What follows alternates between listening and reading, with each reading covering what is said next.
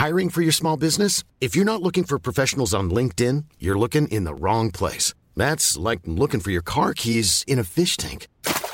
LinkedIn helps you hire professionals you can't find anywhere else, even those who aren't actively searching for a new job but might be open to the perfect role. In a given month, over 70% of LinkedIn users don't even visit other leading job sites. So start looking in the right place. With LinkedIn, you can hire professionals like a professional. Post your free job on linkedin.com slash people today.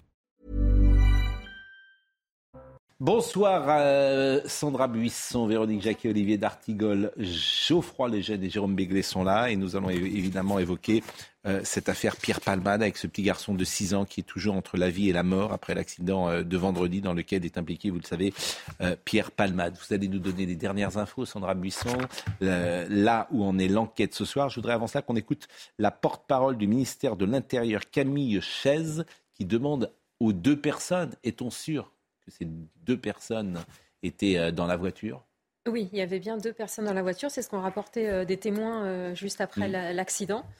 En revanche, pour la vidéo dont on a parlé, qui a été transmise euh, aux policiers, euh, ça, ça montre deux personnes dont on ne sait pas si ce sont euh, ces deux euh, fugitifs. C'est une vidéo qui a été prise aux alentours des lieux de l'accident, et puis des gens qui ont entendu le lendemain qu'il y avait eu cet accident se sont dit ah bah attends, les deux personnes qu'on a vues, c'était peut-être eux. Ils ont transmis aux enquêteurs, mais on ne sait pas encore si c'est le, Écoutons, la même personne. écoutons Camille Chaise. Bien sûr, l'enquête judiciaire est en cours et il me convient de ne pas la commenter. En revanche, tout ce qui va permettre euh, aux enquêteurs de rassembler des éléments de preuve est important et il nous manque ces deux personnes et il faut effectivement qu'on puisse les entendre pour vraiment euh, reconstituer les faits. Donc bien sûr, je les appelle euh, à se rendre dans n'importe quel commissariat ou brigade de gendarmerie pour expliquer les faits. Euh, cela est important dans le cadre de l'enquête judiciaire. Où en est l'enquête ce soir? Alors, ces deux personnes, d'un côté, euh, il faut les retrouver parce que leur témoignage peut éclairer sur euh, ce qui s'est passé avant que Pierre Palman ne prenne la voiture avec eux, et puis euh, sur le moment des faits, qu'est-ce qui a fait qu'il s'est déporté sur la gauche? Et qu'il est venu euh, s'encastrer dans la voiture qui venait euh, en face le soir de, de l'accident. Ces deux individus peuvent aussi être poursuivis pour non-assistance à personne en danger puisqu'ils ont pris la fuite euh, ce soir-là. Du côté des faits, il y a deux enquêtes. Une enquête sur l'accident qui est confiée à la police, une enquête confiée sur l'usage et le détention de stupéfiants qui est confiée à la euh, gendarmerie. Euh, ce qu'on a appris, c'est que au moment euh, des faits, il avait de la cocaïne effectivement dans, dans le corps, euh, Pierre Palman, mais il avait aussi d'autres substances dérivées de la cocaïne qui sont en cours euh, d'expertise. Et puis au domicile, en perquisition, les enquêteurs n'ont pas retrouvé de cocaïne, mais ils ont saisi du matériel d'injection et des substances également qui vont être euh, analysées pour savoir euh, d'où elles venaient et ce que ça pouvait être. La perquisition a eu lieu dimanche. Dimanche, oui. Certains s'interrogent sur une perquisition tardive. En fait, euh, pu- il y avait cette Et question qui se posait parce qu'il y avait cette histoire de téléphone que nous n'avons pas relayée parce que pour nous, ça n'était pas confirmé. En fait, euh, le téléphone de Pierre Palmade, un temps, certains médias ont dit euh, qu'il avait disparu et que la femme de ménage l'avait trouvé le samedi, mais que le, le dimanche, il n'était plus en perquisition. En, en revanche, il n'a jamais disparu, ce téléphone. En fait, euh, la perquisition s'est faite gendarmes et policiers compris. Et en fait, ce sont les gendarmes qui l'ont saisi parce qu'elle avait un intérêt, euh, l'exploitation de ce téléphone, pour l'enquête sur l'usage euh, de stupéfiants et remonter euh, la, la voie d'approvisionnement de la drogue. Donc en fait, le téléphone n'a jamais disparu et donc la perquisition arrivée le dimanche n'a rien changé au fait. donc, lorsqu'on dit que la maison aurait pu être nettoyée, entre guillemets, tout ça, effectivement, C'était lié à cette hypothèse du téléphone. beaucoup. ça n'a pas euh, euh, de sens.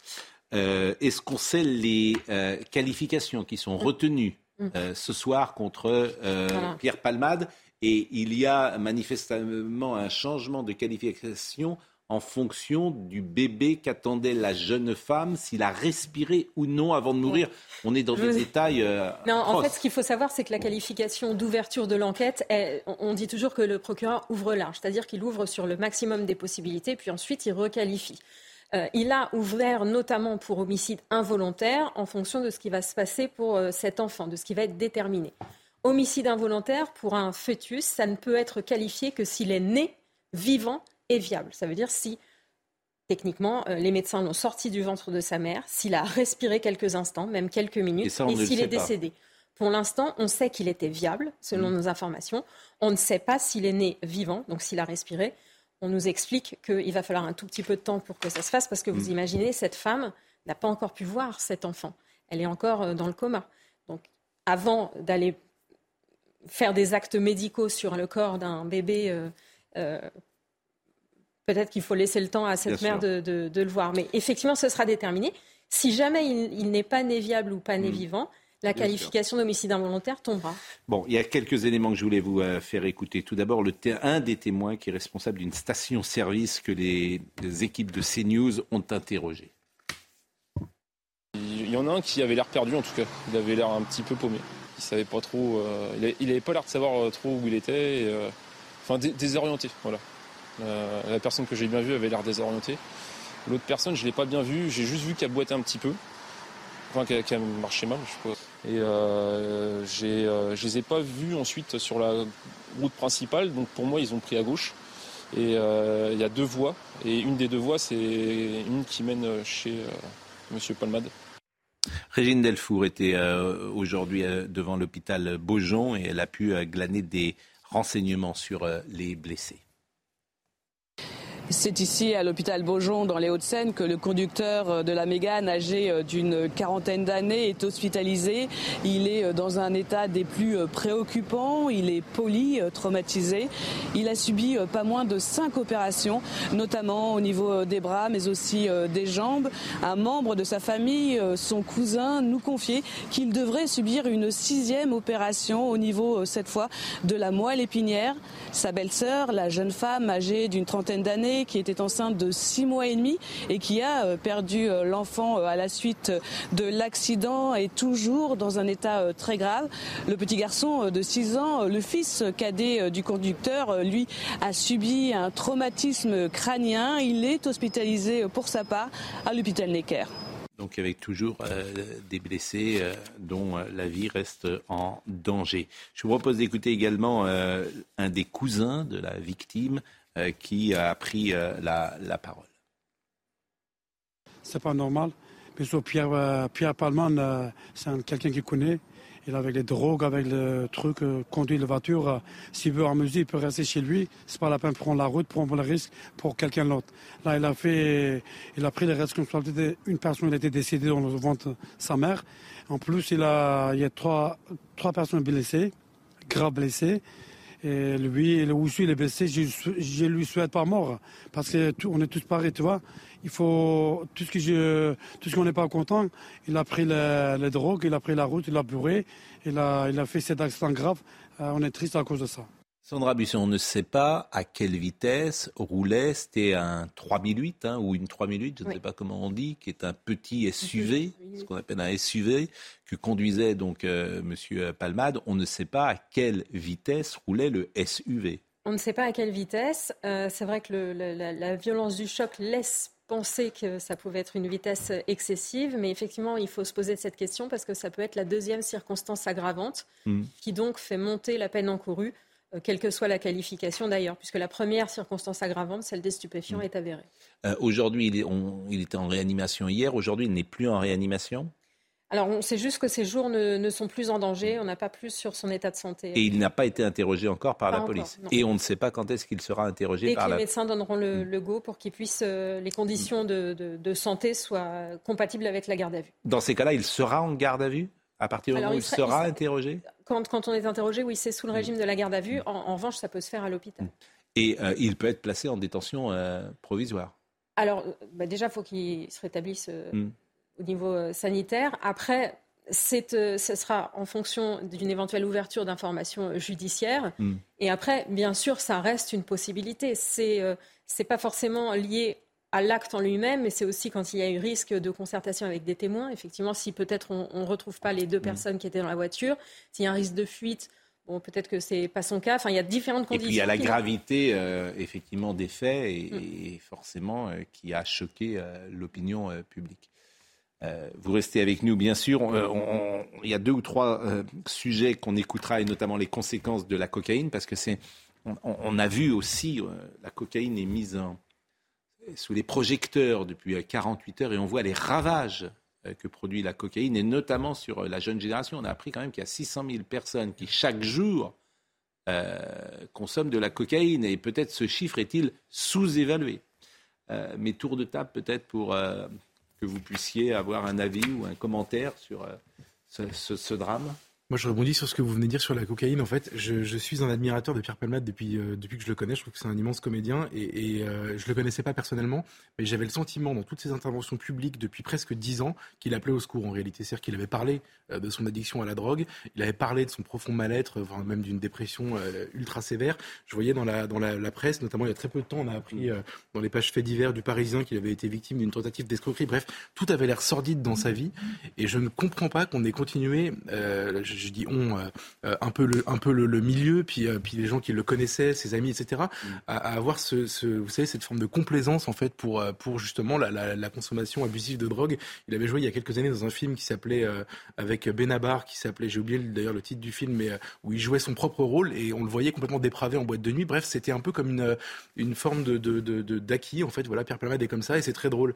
Et en fait, non, mais il y a parfois une complaisance, disons-le, pour les artistes à qui on bah, pardonne. C'est euh, exactement ce que je voulais dire. J'en ai un peu marre d'entendre je, suis je veux vaincre mes démons, euh, je suis déprimé, euh, la célébrité c'est lourd à porter, vous n'imaginez pas à quel point un échec ça peut, public ça peut détruire un homme, pour justifier une prise temporaire, éphémère ou constante de substances illicites. Et je trouve que dans le métier du showbiz et des artistes et des créateurs, tout ça entre guillemets, il y avait une compréhension pour ce genre de comportement et ce genre d'addiction régulière. Hmm. Et, qui existe si aussi par en hasard, politique, et qui est tabou. possible en politique et qui est aussi tabou, mais la cocaïne doit y avoir... en politique, c'est un sujet tabou. C'est-à-dire que beaucoup de journalistes savent que certains hommes politiques régulièrement, pour tenir de la cocaïne, puisque paraît-il c'est un des, Aussi, mais des possibilités de la cocaïne de, tenir ce le drame, mais personne ne l'écrit. Si ce drame doit avoir une petite vertu, hmm. ce serait de dire tolérance zéro pour tout le monde. Hmm. Il n'y a pas une exception pour les politiques, les artistes, par rapport aux mères de famille, au cadre bancaire, hmm. à l'employé, à je ne sais pas quoi, mais euh, on va faire la guerre aux, consommateurs de stupéfiants, quels qu'ils soient, qui qu'ils soient. Je pense qu'il n'y a pas seulement la complaisance d'un milieu, il y a la complaisance de la société tout court. oui, ça devrait être quand même euh, euh, une priorité de santé publique que de lutter contre les gens qui conduisent euh, sous stupéfiants. Il y a bien entendu la cocaïne, mais il y a aussi le cannabis. Il y a un accident mortel sur cinq qui est imputable à de la conduite sous l'emprise de la drogue. Hein, non, mais on, est complaisant depuis des années. Alors on est complaisant avec les artistes et effectivement c'est un, un modèle presque démoniaque pour la jeunesse, disons les choses. C'est vrai qu'il a aucune circonstance atténuante. Pierre Palmade, il se cache derrière une espèce d'immaturité, une infantilité, malgré son talent, bien entendu entendu, mais on ne peut pas lui pardonner ce qu'il a, fait ce soir. Et ensuite, il y a un... Alors, euh, moi, je pense en plus à toutes les familles, quand j'ai appris l'accident, j'ai pensé justement à toutes les familles qui sont fracassées à cause de personnes qui ressemblent à Pierre Palmade, mais dont on ne parle pas parce qu'il n'y a pas ce fait de la notoriété. Ensuite, deuxième chose, sur l'enfant à naître, euh, en tant que femme, ce débat sur est-il viable, pas viable, une personne, pas une personne juridiquement, ça ne s'entend pas quand on est une maman. à six mois et demi, c'est absolument ignoble. et vous savez que depuis, euh, quand un enfant a trois mois, qu'il soit viable ou non, on peut le déclarer à l'état civil. Il a un nom, il a un prénom il a une sépulture. Donc ce débat-là pour accusation pour homicide involontaire me paraît complètement déplacé, même si n'est pas responsable de la loi. Bien entendu. Non, mais loin de là. Loin de là, mais on a le droit. Bon, Olivier d'Artigol. Euh, c'est d'abord l'horreur absolue pour la famille avec tout ce que vous décrivez. Et le fait aussi que cette famille n'a pas pu réagir, il n'y a rien de plus, euh, une ligne droite, une voiture, un week-end, et le fait de ne, de ne rien pouvoir faire face à l'horreur qui, qui arrive sur soi. C'est-à-dire c'est des conditions de, terribles. Euh, et puis, euh, concernant Pierre Palmade, j'ai un peu l'idée euh, qu'il y avait un continuum dont on pouvait se dire via la presse que ça se terminerait mal, sans que rien ni personne n'ait pu rien y faire. Je suis assez d'accord avec ce qu'a dit Jérôme. Moi aussi, j'en ai assez sur le petit côté. Tout ça est très dur et j'ai besoin de ces produits pour tenir. Et le showbiz et la pression. Et non, il y a quelque chose aussi qui relève un peu d'un processus d'impunité. Oui. En tout cas, ce que vous dites est très juste, c'est que c'est quasiment un des pires scénarios de drame possible pour une famille. C'est-à-dire que vous êtes dans votre voiture un vendredi à 18h45 avec votre fils ou avec votre femme et quelqu'un arrive sur vous, euh, vous n'y pouvez rien, vous ne demandez rien, vous ne faites rien et votre vie bascule. Et vous pouvez rien faire. Et votre vie bascule. Et quoi qu'il en soit, ce sont des vies brisées pour bien tout sûr, le monde. ah bah, bien sûr. Pour tout le monde. Oui, mais bah, pour, pour les trois personnes de la voiture, voilà. j'entends. Et ce que je veux dire, c'est que c'est un des pires scénarios pire. possibles de toute vie. Pire. C'est-à-dire que tu, tu, voilà. Tu es fauché. Euh, les conséquences euh, des, de la prise de cocaïne, puisque je le disais, le projecteur a été mis aujourd'hui. Beaucoup là-dessus. On était ce matin avec, euh, avec M. Lovenstein et c'était vraiment passionnant de l'écouter, parce que quand tu l'écoutes, il te dit que tu ne peux pas t'en sortir de la coke. Hein. Quasiment, il te dit ça. Il te dit qu'une fois que tu as mis le nez dedans, si j'ose dire, c'est extrêmement difficile de s'en sortir. C'était ça qu'il disait ce matin. Alors qu'il y a dix ans, on ne disait pas ça. C'est très intéressant. Ouais, ouais. Il y a dix ans, on disait l'héroïne. C'est une ouais. saloperie, on ne s'en remet pas. Mais la cocaïne, dans certains cas, ici, ici, Écoutez, ici. Euh... Donc ça, on avait fait une publicité involontaire. Je... Peut-être que là-dessus. Écoutons euh, Marine Sabourin. Altération de la conscience, augmentation du temps de réaction, les effets négatifs liés à la consommation de drogue sont bien souvent sous-estimés, voire ignorés. Le cannabis, par exemple, entraîne une somnolence et ralentit la coordination des mouvements. L'ecstasy masque la sensation de fatigue et altère les capacités mentales. La cocaïne, elle, suscite une conduite agressive et est associée à des erreurs d'attention, de jugement, comme l'explique Laurent Gourarier, psychiatre et addictologue. Au début, on a l'impression d'être au contraire plus efficace, socialement plus adapté avec la cocaïne. Les gens ne se rendent pas compte. Ils ont l'impression d'être dans leur état normal, alors qu'en fait, il y a déjà souvent longtemps que le manque de sommeil, le manque d'hygiène de vie, fait qu'ils se sont éloignés de la norme qu'ils chérissent tant. En cas de test positif aux stupéfiants, les peines encourues peuvent aller de 2 ans d'emprisonnement et 4 500 euros d'amende et jusqu'à 7 ans et 100 000 euros en cas d'accident mortel. 6 points du permis de conduire sont automatiquement retirés aux conducteurs sous l'empire de la drogue, un permis qui peut être suspendu voire annulé. Chaque année en France, 700 personnes sont tuées sur les routes dans un accident impliquant un conducteur ayant consommé des stupéfiants. Bon, on rappelle évidemment que euh, d'abord prendre de la cocaïne est un délit en France. Hein, en consommer. En vendre peut être un crime Alors en vendre, oui, c'est puni euh, bien plus cher. On a assisté notamment euh, la semaine dernière au, au procès des, des, des, trafiquants du, du, port du Havre. Mm. Euh, donc qui, eux, n'est... Oui, mais là aussi, ce qui se passe dans le port du Havre est absolument terrifiant. C'est, Donc les, plus, les, plus les, les, points de deal en France, euh, qui sont, on verra tout à l'heure un sujet où les dealers maintenant font un, proposent un code de bonne conduite aux habitants d'immeubles. aux habitants de l'immeuble. Donc la drogue est un fléau XXL et bon. Donc ça, on rappelle évidemment que, que la vendre, est... mais, mais là aussi, euh, il y a des hommes politiques qui consomment de la drogue régulièrement. Quoi, de la drogue, de la cocaïne, Mais régulièrement. Il y a Alors des, moi, des je veux lieux de pouvoir, non? Des lieux de pouvoir? C'est- Ça devrait dans le Pas monde que. économique, Pas dans que. le monde. euh, quoi, pour- Non, mais c'est dans toute une dans- imaginaire sur le fait, Non, ça mais permet d'être surpuissant et de tenir. Non, mais Voilà. c'est dans tous les milieux. Par exemple, dans le milieu de, la restauration, beaucoup de gens témoignent que c'est souvent difficile euh, Oui. parce que tu es debout tout le temps, parce que c'est usant physiquement, et que beaucoup de jeunes gens ont accès à la cocaïne. Mais moi, je suis très frappé, puisqu'on écoute beaucoup de jeunes qui sont avec nous, qui nous disent régulièrement aujourd'hui, dans les soirées dans lesquelles ils vont, il y a toujours des gens qui prennent de la cocaïne et c'est régulier. C'est régulier. Et puis, c'est un pourcentage qui n'est pas négligeable. Bon. Alors, il n'y a pas de contrôle. Et là, Gérald Darmanin, vous allez l'écouter. Parce que ce que disait Pierre Chasseret à juste titre ce matin, il y a des contrôles sur la route pour la vitesse. Il n'y a pas de contrôle pour l'alcool, quasiment Euh, pas. Il y a des contrôles pour l'alcool et les stupéfiants. hein. Là, il y en a Bah, Il y a les tests salivaires. Ah, moi, Oui. Vous avez été- Oui, il y en a même. Vous avez été, vous avez été contrôlé une fois dans votre vie Non, mais je conduis très si, peu. mais donc. moi, Vous Oui, avez été contrôlé une fois dans votre vie Oui. Pour Cocaïne, et- jamais, à la cocaïne ou pour avoir Ah, fumé et pour avoir fumé Vous avez été arrêté une fois dans votre vie avec euh, monsieur, on va pas vous pour la faire... drogue, euh, vous avez raison. Pas pour Moi, ça ne Tout fait dans le ballon, oui. Mais Alors, voilà. Si, si, enfin, moi, enfin, pour avoir le retour sur certaines soirées d'ailleurs, Ouais. euh, qu'on- qui sont, euh, euh, qu'on regarde avec, euh, avec beaucoup d'attention, notamment les fêtes de fin d'année, euh, les Mm. contrôles se font sur l'alcoolémie et sur les stupes. bon, bah écoutez... Et effectivement, peut-être que c'est pas assez. Enfin, ça, après, c'est autre chose. En tout cas, Gérald Darmanin, ministre de l'Intérieur, en a parlé. Il souhaite qu'il y ait peut-être davantage de contrôle. Écoutons-le. Il doit y avoir des contrôles qui se multiplient pour euh, effectivement interpeller les conducteurs qui sont sous l'emprise de drogue et, d'alcool, qui ne sont pas simplement un danger pour eux-mêmes, euh, mais qui sont un danger pour les autres. Et, on ne peut pas accepter, ce n'est absolument euh, moralement inacceptable, qu'une famille puisse avoir son enfant accidenté gravement et, une femme perdre son enfant parce que quelqu'un a été totalement inconséquent. Et évidemment, nous devons lutter très fortement contre ces, ces conducteurs qui sont évidemment des criminels en puissance. Euh, on va criminel en puissance.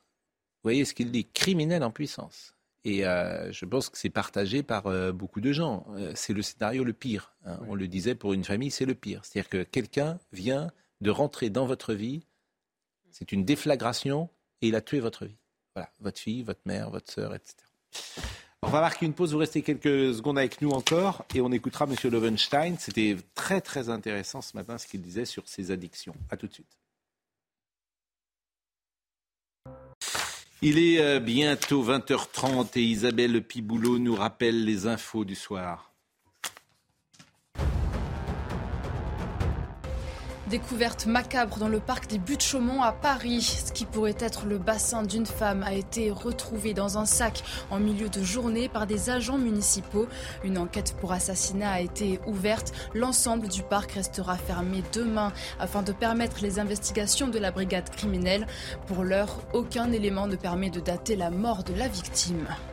Dans l'actualité internationale, plus de 35 000 morts en une semaine. Le bilan du séisme en Turquie et en Syrie n'a eu de cesse de s'alourdir. Le Conseil de sécurité de l'ONU s'est réuni d'urgence à huis clos à New York pour discuter de la situation humanitaire en Syrie, déchirée également par la guerre. Et puis dans le reste de l'actualité, une bonne nouvelle pour le Paris Saint-Germain. Kylian Mbappé figure dans le groupe pour affronter le Bayern Munich. Le huitième de finale aller de Ligue des Champions se tiendra demain soir. Victime le 1er février d'une lésion à la cuisse gauche, l'attaquant était annoncé absent pour trois semaines. Mais la star du club parisien s'est entraînée hier et aujourd'hui. Il s'est entraîné hier et c'est déjà un miracle. A priori, il ne jouera pas Kylian Mbappé et, je pense qu'il ne faut pas qu'il joue, qu'il commence le match parce qu'il faut prendre zéro risque, bien sûr. C'est sur Canal+, c'est demain. Euh, Paris Saint-Germain, Bayern, grand match. Match de l'année. Ben, oui, bah, on espère que c'est pas le match de l'année parce que ça voudrait dire que c'est le dernier. Bah, c'est le plus important. En tout cas, de, l'année qui a commencé. Je préférerais que le match de l'année soit un quart de finale. Vous savez ce que disait euh, Aimé Jacquet? Grand danger. Grand danger donc euh, pour le PSG, croyez-moi. Bon, euh, on va revenir à cette affaire dramatique et vous nous direz euh, ce qui va se passer ces prochaines heures, mais on ne sait pas ces prochaines heures précisément quand M. Palmade sera interrogé. Alors ça, peut être, je pense, à, d'ici la fin, la fin de la semaine. C'est une audition cruciale parce mm. qu'il peut tout à fait raconter de lui-même ce qui s'est passé ce soir-là et ce qu'il a consommé et en quelle quantité. Nous, selon nos informations, il avait pris une importante quantité de cocaïne très peu de temps avant l'accident. Euh, et il va expliquer peut-être pourquoi il a déboîté, ce qui mm. lui a pris. Est-ce qu'il est s'est endormi? Est-ce qu'il y a eu une somnolence? Est-ce que la cocaïne lui a fait... Euh, voilà, est-ce qu'il y a eu une abolition de son, jugement, enfin, ou une altération de son mm. jugement? Je remarque que peu de gens ont pris la parole parmi ses proches amis. Je pense à Muriel Robin, à Michel Larocque, qui sont des proches, qui n'ont pas pris euh, la, parole. Je pense d'ailleurs que dans sa chambre d'hôpital, seule sa sœur est présente aujourd'hui. Je crois que sa, mère était restée euh, à, Bordeaux euh, et elle sera sans doute à Paris ces prochaines heures. Mais dans les amis proches de Pierre Palmade, personne n'a pris la parole, me semble-t-il. Je ferai un petit bémol. vendredi, quand on apprend l'accident, il y a des tas de gens de son entourage qui disent courage Pierre, on pense à toi, on pense que tu vas t'en sortir. Et quand ils voient quelques heures plus tard les circonstances exactes de, de, l'accident, hmm. tout le monde retire ses tweets. Oui. Retiré? Hmm. Ce n'est pas très. Euh, Isabelle Mergo a, maintenu son tweet en disant Je ne savais pas, je ne me doutais pas, donc euh, je ne pouvais pas. Hmm. Mais des Ce qui change le dossier, c'est lorsqu'on apprend qu'il est sous cocaïne très clairement qu'il conduisait sous cocaïne. Qu'il est la voiture qui accidente. Oui, bien sûr. Parce qu'au début, mais bien sûr, mais que c'est un accident. Oui, bien sûr. Mais, mais, c'est vrai que prendre une voiture, euh, c'est ce que dit le ministère, le ministre de l'Intérieur, c'est-à-dire que prendre une, sa voiture quand on est sous cocaïne. Non, mais c'est irresponsable. Voilà. Alors écoutez William Lovenstein précisément, comment se soigner de la cocaïne? C'est ce qu'il nous disait ce matin. Et, est-ce qu'il y a un médicament ou pas Et manifestement, c'est pas simple. Là, il y a un effort depuis 20 ans qui n'a pas encore donné ses fruits, un effort pour chercher réellement des médicaments aussi mm. efficaces que dans d'autres addictions. C'est difficile, c'est complexe. L'entrée, il faut le rappeler, c'est un peu comme pour l'alcool, c'est-à-dire que 15% des usagers vont avoir le risque mm. de troubles de l'usage majeur ou de dépendance. C'est à peu près les mêmes chiffres cocaïne, alcool, et d'ailleurs c'est souvent mélangé. Mais une fois qu'il y a cette dépendance, c'est une addiction sévère complexe, difficile à traiter encore aujourd'hui. Un cocaïnomane, si j'ose dire, la plus grande difficulté, c'est la dépendance hebdomadaire, c'est-à-dire ça tire à J4 ou à J5 c'est comme une bipolarité. Il y a une montée avec cette substance qui arrive à un état maniaque, à une perte de contrôle, et puis il y a une descente, puis après une phase réfractaire et à nouveau un craving, une envie de recommencer. Donc c'est aussi informé sur cette forme de dépendance hebdomadaire qui rassure beaucoup d'usagers, mm. parce qu'ils se disent justement, j'en prends pas tous les jours, mm. alors que d'en prendre le week-end. Tous les week-ends, c'est déjà être dépendant qui est intéressant dans le cas de Pierre Palmade, c'est que lui-même avait fait euh, des cures pour se désintoxiquer. Il existait chez lui sans doute une volonté euh, de euh, se séparer de la cocaïne. Et manifestement, c'est très compliqué. Et ce matin, M. Lovenstein dit qu'il ne s'agit pas simplement de que de volonté. Non, puis pour n'importe quelle drogue, c'est pas c'est pas une maladie qu'on soigne à coup de médicaments uniquement. Il, peut y avoir des, aides, des béquilles, mais euh, ça ne peut pas faire tout. Il y a quelque chose qui vous mange le cerveau, mais il y a l'enfer physique, mais il y a aussi l'enfer euh, euh, moral. C'est-à-dire que la drogue, l'alcool, quand vous tombez à ce point très bas, vous isole. Vous êtes seul, vous n'avez plus d'amis, vous n'avez plus de famille. Ça brise les couples, ça brise les familles, et vous vous retrouvez seul. Voilà ce qu'on peut vous dire ce soir sur ce euh, dossier. Merci beaucoup Sandra Buisson. Euh, Noémie Schulz également suit ce dossier pour euh, CNews. Elle était là ce matin. Et euh, merci pour la qualité de votre travail et de ces informations. L'Assemblée nationale, tous les jours, j'ai l'impression que nous montons d'un cran. C'est-à-dire que nous avions Monsieur Porte qui mettait son pied sur un ballon à l'effigie de Monsieur Dussopt qui va finir par devenir très très sympathique d'ailleurs et qui lève tellement il prend de, coups pour le coup. C'est vrai que sa réforme, on peut la discuter, mais lui-même, ce qu'il reçoit euh, nous permet d'avoir de la compassion pour lui. Et aujourd'hui, M. Saint-Toul, qui est euh, de la NUPS, de la France insoumise, l'a traité d'assassin. Moi, j'ai jamais vu ça. Enfin, on n'a jamais vu ça à l'Assemblée nationale. Traiter un ministre d'assassin. Surtout pour ça. Surtout pour ça. Mais même autrement, c'est jamais arrivé dans l'histoire de, la République. Je ne sais pas s'il va être. Alors, est-ce qu'on. Il va présenter. Il va être euh, exclu 15 jours? On ne peut pas faire plus. 15 jours, Non, mais il va être exclu. Il a présenté ses excuses, mais c'est pour ça qu'il ne sera pas exclu. Donc on traite d'assassin. C'est bureau de l'Assemblée. On a, ça sera discuté, par il ces prochaines heures. Mmh. Mais au, prochain bureau des présidents. Mais si on a exclu quelqu'un pour des propos racistes, qui était euh, le mmh. Rassemblement national, pas pour ça, hein. a, Comment? C'était pas des propos racistes. C'était tumulte. C'était tumulte. Et, et, Porte, c'est pareil. Et, Porte, c'est le ballon. C'est infiniment moins grave. Les deux cas à 15 jours, ah, c'est infiniment moins grave. Aurélien Saint-Toul. Euh, Aurélien Saint-Toul, voilà, qui est des gens qui ne, qui ne se maîtrisent pas manifestement et franchement, ils n'ont rien à faire euh, à l'Assemblée nationale. Si tu n'es pas capable de maîtriser ta parole, tu fais autre chose. Puisque vous avez voulu parler des morts du travail, je vous donne les chiffres parce que vous avez menti encore une fois, et comme vous êtes ministre du fait de votre félonie, ça ne me surprend pas. En 2017, en 2017, il y avait 550 morts dans des accidents du travail dans ce pays. en 2018, il y en avait 562. En 2019, il y en a eu 733. Et je ne compte pas les accidents de la route, évidemment. Ce qui signifie qu'entre 2017 et 2019, c'est 33% d'accidents du travail causant la mort en plus.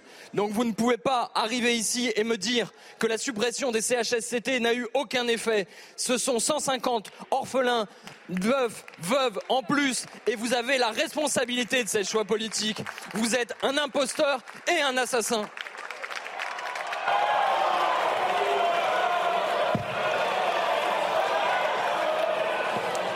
Chers collègues, alors, Chers collègues, ne hurlez pas. J'ai entendu. Ne hurlez pas. Je suspends deux minutes. Bon. Et, il est très bon, monsieur. Ah ben, J'allais vous dire où l'on découvre que Sébastien Chenu est un très bon vice-président de l'Assemblée faire des nationale. amis en non, mais disant ça. C'est marrant, j'allais le dire, où l'on découvre mais- que Sébastien Chenu est un mais très bon mais- président. mais il il est est- calme, Et- il- rien ne lui échappe. Il prend les décisions tac au tac et il mais- il monte pas dans les tours comme d'autres. Ce Voilà, n'est que pardon. formel, Mais hein, Excusez-moi, excusez-nous d'avoir dit ça, mais Voilà. je pense. Ce- ce n'est que formel. Je le vois, je le vois. je le vois. Oui. Ça rend M. Dussopt, qui avait quand même une séquence difficile, euh, quasi euh, sympathique. Et surtout, euh, il faut toujours euh, avoir la compagnie des dictionnaires. Je- le mot aubaine, euh, profit inattendu, avantage inespéré pour le gouvernement. Oui. C'est-à-dire que cette, cette accumulation Bien sûr. euh, venant de la France insoumise est une bouffée d'oxygène extraordinaire pour l'exécutif qui était empêtré, qui n'arrivait pas à défendre sa réforme, à l'expliquer, à la rendre pédagogique. Bien sûr. Et donc là, ils prennent, ils prennent une, un souffle. Bien sûr, vous avez raison. Vous avez Ça va pas- passer, ça- va passer Alors, grâce à voilà. LFI. Voilà. Alors, exactement. Aurore Berger, on, on écoute d'abord toutes euh, les réactions et après je vous donne la parole, mais vous avez raison. euh, Se c'est refont une la cerise un peu. Et se refont la Ouais. cerise. C'est une métaphore. Grâce à la France insoumise. Exactement. Eh oui. Aurore Berger, écoutons-la. Je le dis très calmement, mais je le dis très fermement. Il est inacceptable, inenvisageable que l'on continue dans cette escalade verbale. On ne peut en aucun cas traiter le ministre Olivier Dussopt d'assassin dans l'enceinte de cet hémicycle. C'est que j'espère qu'évidemment des excuses euh, claires et sincères seront présentées, mais vous savez pas des excuses, je m'excuse, mais non, des excuses, point, barre. Je pense que c'est la moindre des choses.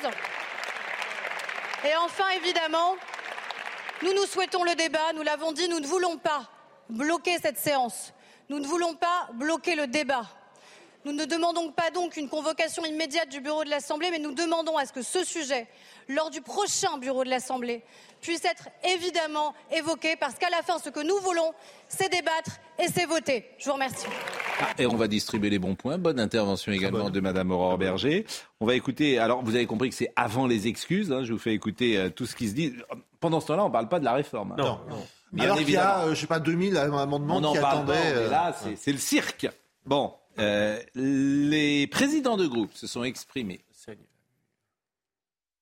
Nous assistons depuis euh, dix jours maintenant au concours Lépine de l'image, de la parole la plus violente possible. Il y a une escalade qui euh, devient insupportable. Nous, nous donnons une image pathétique aux Françaises et aux Français. Il faut ici défendre avec conviction, avec passion, parfois avec colère, ce à quoi l'on croit. Mais jamais avec des mots qui peuvent blesser ou heurter. Et j'en appelle à la sérénité et euh, à la maîtrise de chacune et de chacun.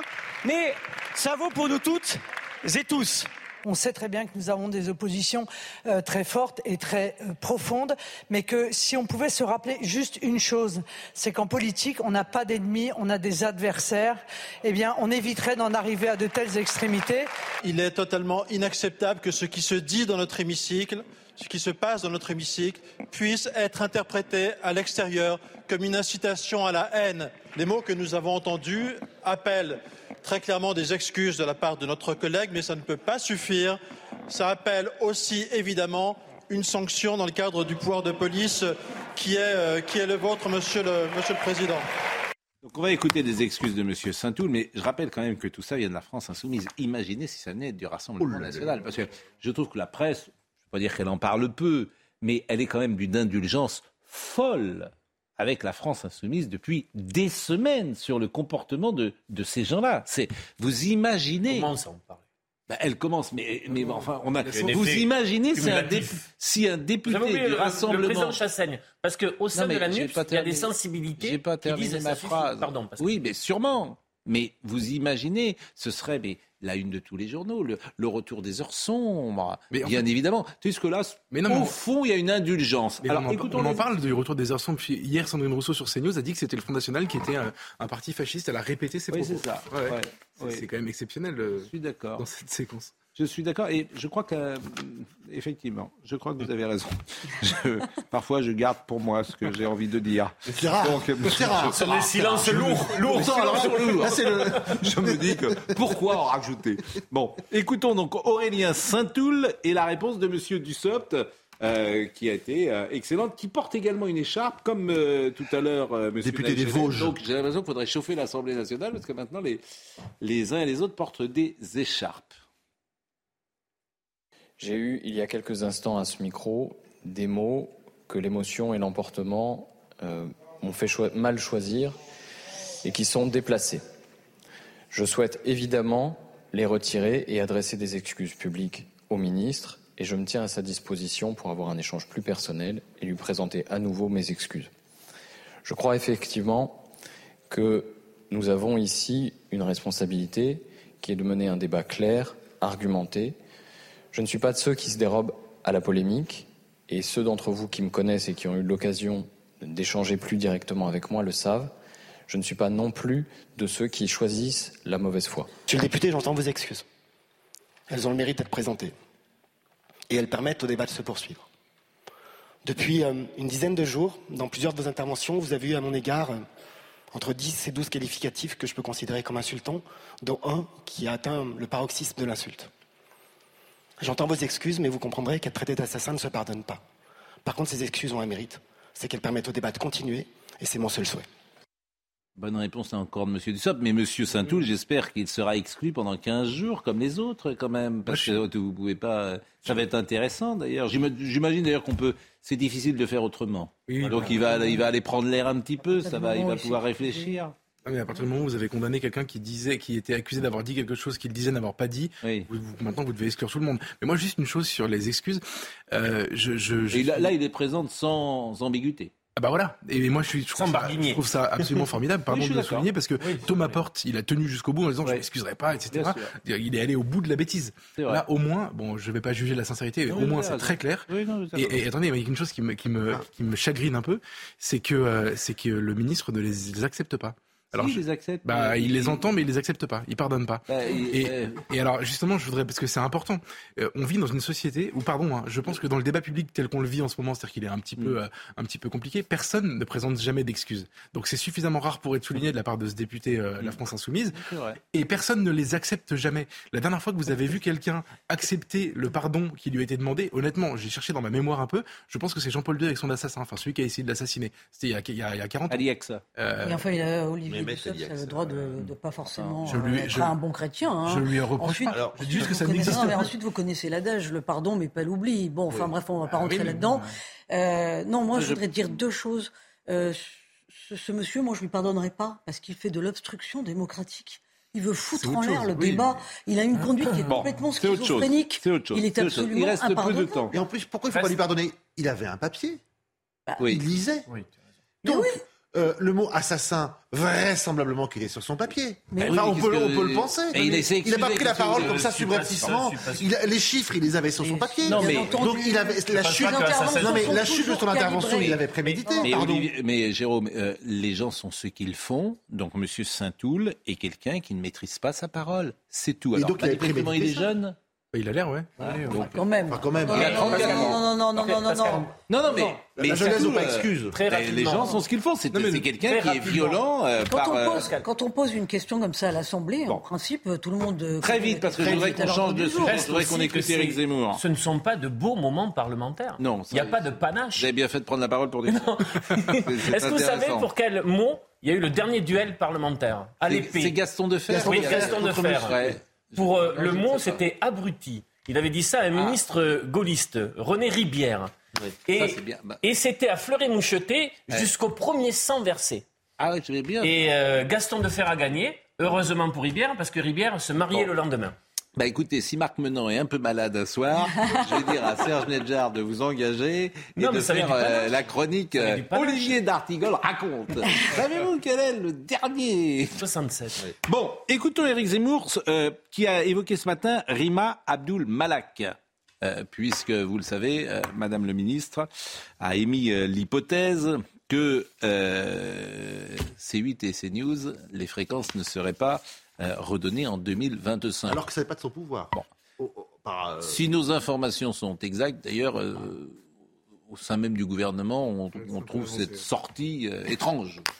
Certains ministres. Même le mot étrange est étrange. Voilà, certains ministres sont étonnés. Bon. Euh, Est-ce que euh, nous pouvons écouter ce que Elle a dit fait une Saint-Toul. Non, C'est non, bon, dépasser sa eh, parole. non, non, non, non, ne plaisantons pas, puisque le sujet est grave. Écoutons Madame euh, Abdul Malak. Oh, pardonnez-moi. Il ne me choque pas seulement, il me scandalise. Euh, tout est scandaleux dans cette déclaration. D'abord, le lieu, le dire à France Inter, parler de pluralisme à France Inter, qui est la chaîne euh, du monopole idéologique de la gauche, voire de l'extrême gauche. Euh, Avec des journalistes qui travaillent formidablement. ah non, mais, Bien mais, c'est pas le hein. sujet. Mais non, bien sûr, c'est pas le sujet. Vous savez, parce Euh, évidemment, de toute façon, les journalistes sont à 80% de gauche. Ils ont été Non, formés comme ça bien. dans les. Mais bien sûr, mais je veux pas dire qu'ils travaillent mal. Non, je dis que simplement, ils ont une idéologie. C'est il y a le travail et l'idéologie. Moi, je ne conteste pas leur travail. Vous savez, j'ai été journaliste pendant plus de 30 ans, donc je, je les ai vus. Euh, C'était déjà le cas à mon époque. Deuxièmement, donc, vous voyez déjà, déjà c'est choquant. Deuxièmement, euh, dire que les chaînes du groupe Bolloré menacent le pluralisme, alors que vous ne pouvez pas ouvrir un poste de télévision. Vous ne pouvez pas marcher dans la rue avec la publicité. Vous ne pouvez pas euh, aller voir un film. Euh, vous ne pouvez pas aller à l'école sans que vous subissiez l'idéologie et la propagande de la gauche. En permanence, nous sommes de l'enfance à la mort, à tous les, é- tous- tous- les, tous les stades de la vie. Dès qu'on veut se distraire, on, on subit la propagande de la gauche. Nous dire que euh, euh, CNews et C8 menacent le pluralisme, c'est une plaisanterie. Et par ailleurs, le, le- je croyais que l'ARCOM, ancien CSA, était là pour garantir la liberté d'expression. Euh, j'ai souvenir, moi, quand j'étais sur CNews, vous avez eu la gentillesse de le rappeler, euh, que déjà, euh, il avait du mal à garantir cette liberté et qu'il avait plutôt tendance à vouloir euh, choisir la bonne idéologie de la mauvaise. Moi, je ne, je ne vois pas pourquoi un groupe Vous faites allusion à des propos pour lesquels vous avez été. Absolument.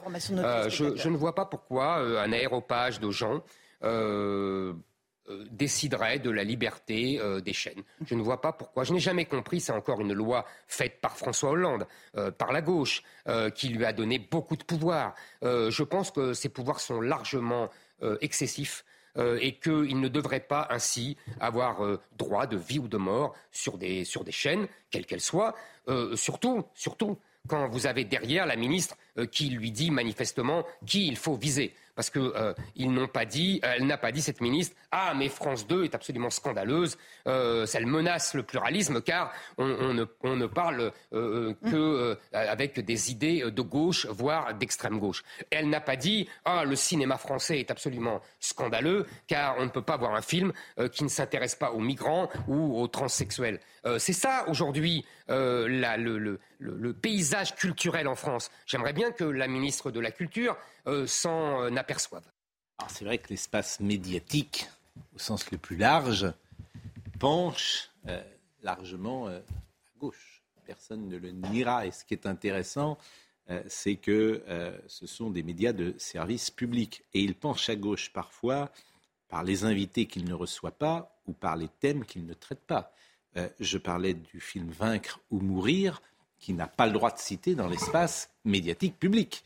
C'est quand même sidérant. Voilà un film qui rapporte euh, les guerres de Vendée, des catholiques vendéens massacrés par la Convention.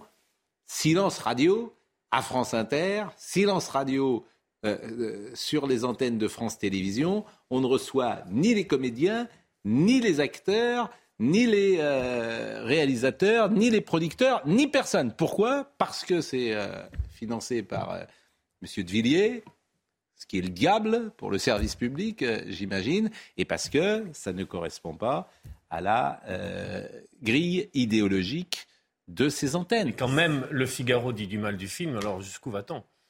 Mais non, je plaisantais. Oui, mais il en parle. Mais, mais- mais il en parle. Mais- je plaisantais. Pascal. Une on peut dire du mal du film. oui. Ce que je trouve parle. absolument sidérant chez ces gens qui donnent des leçons en permanence de pluralisme, mais qu'ils viennent un jour sur notre plateau Je veux dire, ils n'en parlent pas. Certains viennent, pas ceux qui donnent les leçons. Mais- mais- Et personne ne dit rien. Le film d'ailleurs marche plutôt bien, vous l'avez C'est vu. c'est ce euh, que j'allais vous dire. C'est que marche. ils encensent, 200 000 entrées. ils encensent toute la journée des ça, films en fait. qui font 20 000. Bien Là, il fait 200 000, ils en parlent pas. C'est ça qui est extraordinaire.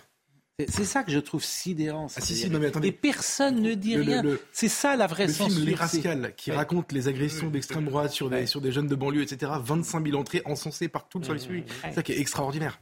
Là où la ministre se met à la faute, c'est qu'elle peut contester euh, une couleur, un choix de- des choix de rédaction, Mm. pour toutes les chaînes d'ailleurs. Là où elle se met vraiment à la faute, c'est qu'elle puisse envoyer ce message à l'instance de régulation. Mais je pense, moi, que c'est plutôt un bon service qu'elle a rendu au pluralisme. Au fait, final, euh, je, je vous rappelle que l'ARCOM, c'est Mais- ce qu'on appelle une autorité administrative Oui. indépendante. Bien sûr. Euh, D'ailleurs, ce qui est intéressant, c'est que son président, Roch-Olivier Mestre, n'a rien dit et que donc. euh, Il est, il est occupé par d'autres affaires hein, en ce moment. euh, oui, il y a il des aurait, pu, à venir. il euh, aurait pu, d'une manière ou d'une autre, faire savoir que ce qu'avait dit sa ministre ne le concernait pas. Si, par exemple, euh, c'est toujours pareil d'ailleurs, si Madame Le Pen avait dit cela, j'imagine que euh, le président de l'ARCOM aurait dit écoutez, Madame Le Pen, occupez-vous de vous. J'imagine. Mais je je, le dis un peu je le, manie- Je le dis de manière un peu En tout triviale. cas, je trouve plutôt la ministre isolée dans la Je n'exclus pas qu'Olivier ait raison, que ce soit finalement Écoutez. un bon service possible, rendu. bon. Voilà. Enfin vous, voilà. vous imaginez juste si Marine Le Pen était présidente pardonnez-moi, un débat la- intéressant. Oui. C'est que la gauche, c'est toujours la gauche culturelle, c'est toujours défendre ses intérêts, et qu'à droite, on aurait peut-être aimé euh, des voix un peu plus puissantes pour défendre euh, effectivement euh, CNews ou les intérêts de CNews euh, et de C8 euh, parmi le personnel politique. je Si, euh, Bruno Retailleau, dans le JDD dimanche, a Oui, donné un, a sur la- clairement aux choses. sur la Oui, sur première conversation qu'on avait eue- au front quand même. Sur la première conversation tout à l'heure, je salue un, un de nos auditeurs qui s'appelle Stéphane, je le salue, et qui dit propose une chose très intéressante. Si on pénalisait à 1000 euros les consommateurs de cannabis et 10 000 euros les consommateurs de cocaïne, on réglerait les soucis. Voilà, des amendes très fortes. Pourquoi pas? Si on veut vraiment se donner les moyens, vous consommez du cannabis 1000 euros, boum, ça va changer votre vie. Pour faire le lien avec le cinéma, moi aussi, je suis assez euh, scandalisé. Comment C'est- présenté de manière assez sympathique, la consommation de cannabis et de cocaïne dans le cinéma, souvent. Ouais, ça, je suis. Ah, je ah, non, mais si, c'est C'est festif, Non, c'est. Non, j'irai pas. Ah, Olivier Benkemoun, quand même. Vous étiez où? Hein, Vous étiez coincé dans les ascenseurs, on vous attendait. Ça fait un quart d'heure qu'on qu'on appelle. C'est l'instant Hidalgo, ça roule mal, hein Ah bah oui. bah, Entre le premier et... et- et- et- Vous êtes habillé en gendarme ce soir. Vous voulez- Écoutez, pourquoi pas? Vous n'aimez pas, la couleur J'aime beaucoup ce bleu. On n'a Euh, dit pas les habits, hein, Pascal Pro. hein. Franchement, on n'a dit pas les habits, parce que vraiment, il y a deux, trois trucs à dire aussi. Vous savez ce qui est étonnant? Ça Là, vous êtes bien fait boucher. Hein. Je l'ai cherché, je l'ai cherché. Là, là, là. Je l'ai cherché. Merci, Olivier. Vous savez, ce qui est étonnant, c'est que la, la- la drogue, et- vous avez un invité qui vous en a parlé ce matin, Oui, très bien. et dans, dans le PIB, ça rentre dans le PIB de la France, Oui. à hauteur de 1,2%, 2%, plusieurs, 2,7 milliards exactement. C'est très étonnant, hein, ce calcul. On en reparlera tout à l'heure. Jean-Luc Lombard était à la réalisation, Philippe était au son, Dominique Raymond était à la vision, Benjamin était là avec nous, Kylian Salé, et on salue donc euh, l'arrivée avec nous de Maxime Leget. Il était déjà là la semaine dernière, mais il est encore là cette semaine et il sera là la semaine prochaine. Euh, dans une seconde, Olivier Benkemoun, rendez-vous demain matin.